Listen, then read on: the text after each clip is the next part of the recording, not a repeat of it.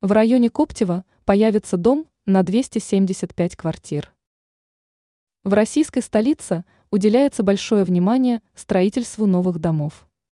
Это хорошо сказывается на удобстве московских жильцов и облике города в целом.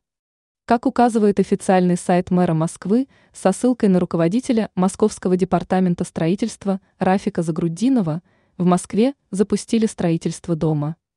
Данный объект будет находиться в столичном районе Коптева по адресу улица Михалковская, земельный участок 10. Строительные работы ведутся в рамках программы по реновации.